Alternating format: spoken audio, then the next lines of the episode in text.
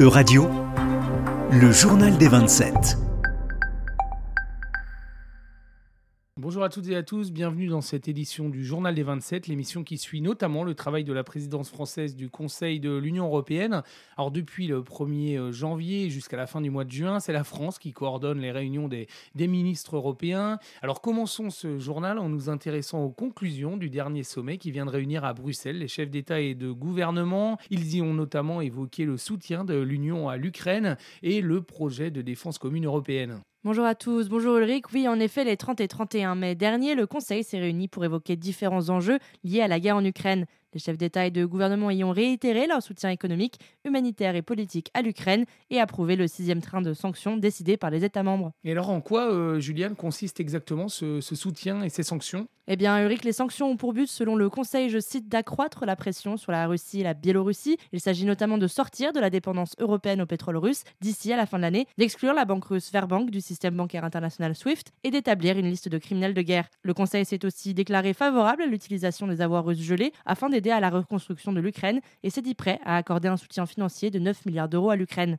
Enfin, il a mis l'accent sur la situation difficile de la Moldavie, un pays qui fait face à des crises économiques, énergétiques et migratoires et à la pression de la Russie. Et alors, Juliane, le Conseil souhaite également améliorer les capacités en matière de, de défense de l'Union. Hein. Oui, tout à fait, Ulrich. Les chefs d'État et de gouvernement ont appelé les États membres de l'UE à renforcer leur partenariat, notamment avec l'OTAN et plus généralement la coopération européenne dans le secteur militaire. Il a par ailleurs appelé les membres à présenter un plan d'investissement commun dans le secteur industriel de la défense. Cette politique de défense européenne a d'ailleurs été rejointe récemment par le Danemark, un retournement de situation historique pour ce pays qui, lors des accords de Maastricht, avait obtenu une exemption dans ce domaine. Un référendum sur la question s'est tenu mercredi au Danemark et c'est le oui qui l'a emporté.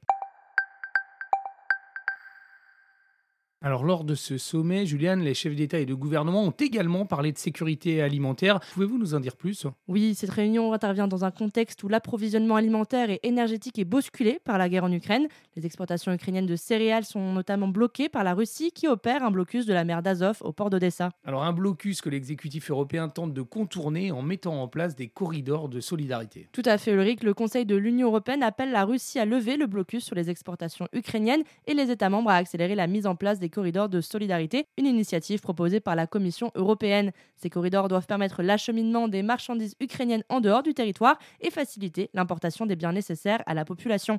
Un plan d'action qui nécessite la mise à niveau des infrastructures de transport de l'Ukraine et qui devrait permettre à moyen terme d'améliorer ses connexions avec le reste de l'Europe. Alors du côté des États membres, les ministres européens appellent également à soutenir le secteur agricole en dépit de certains objectifs du pacte vert européen. Tout à fait, ce plan d'action écologique de l'UE prévoit notamment la réduction de 50% des produits phytosanitaires et de 20% des engrais utilisés dans la production agricole européenne, des ambitions bousculées par la guerre en Ukraine et que certains observateurs demandent à présent à réévaluer. Dans ce contexte, le Conseil appelle au réajustement de certaines initiatives, comme celle de la ferme à la fourchette, une situation qui inquiète les milieux écologistes. Alors, autre conséquence de la guerre qui fait rage donc en Ukraine, les États membres sont forcés de réévaluer leur approvisionnement énergétique. Tout à fait, les ministres de l'énergie de l'UE ont exprimé leur inquiétude face à la hausse sans précédent du prix de l'énergie en Europe. Ils appellent la Commission à étudier la mise en place de tarifs maximum dans l'UE afin de protéger les consommateurs. Certaines initiatives nationales se mettent également en place. L'Espagne et le Portugal, par exemple, possèdent 37% des stocks de gaz liquéfié en Europe, des ressources suffisantes pour approvisionner une partie du bassin méditerranéen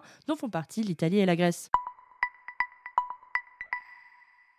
Et terminons, euh, Juliane, ce journal en nous intéressant à la conférence vers une création artistique européenne éco-responsable organisée par la présidence française en partenariat avec le festival Wheel of Green. En effet, le festival Wheel of Green organisé chaque année au Bois de Vincennes a pour vocation de sensibiliser le public aux enjeux environnementaux. La conférence du 2 juin dernier soutenue par la présidence française du Conseil a réuni différents acteurs de la production artistique, responsables de festivals, programmateurs, artistes et festivaliers ont été invités à prendre la parole pour échanger au sujet du futur de la production artistique éco-responsable. Et comment, euh, Julien, les institutions européennes associent-elles préoccupations écologiques et production artistique à l'échelle de l'Union? Eh bien, Ulrich, l'exécutif européen met progressivement en place différentes initiatives pour promouvoir l'écologie dans le secteur de l'art et des médias. Le programme Europe Créative, par exemple, chargé du financement des productions artistiques européennes depuis 2014, intègre à présent des enjeux éco-responsables. Eh bien, merci Juliane et merci à toutes et à tous pour votre attention. C'était le journal des 27, à retrouver sur euradio.fr.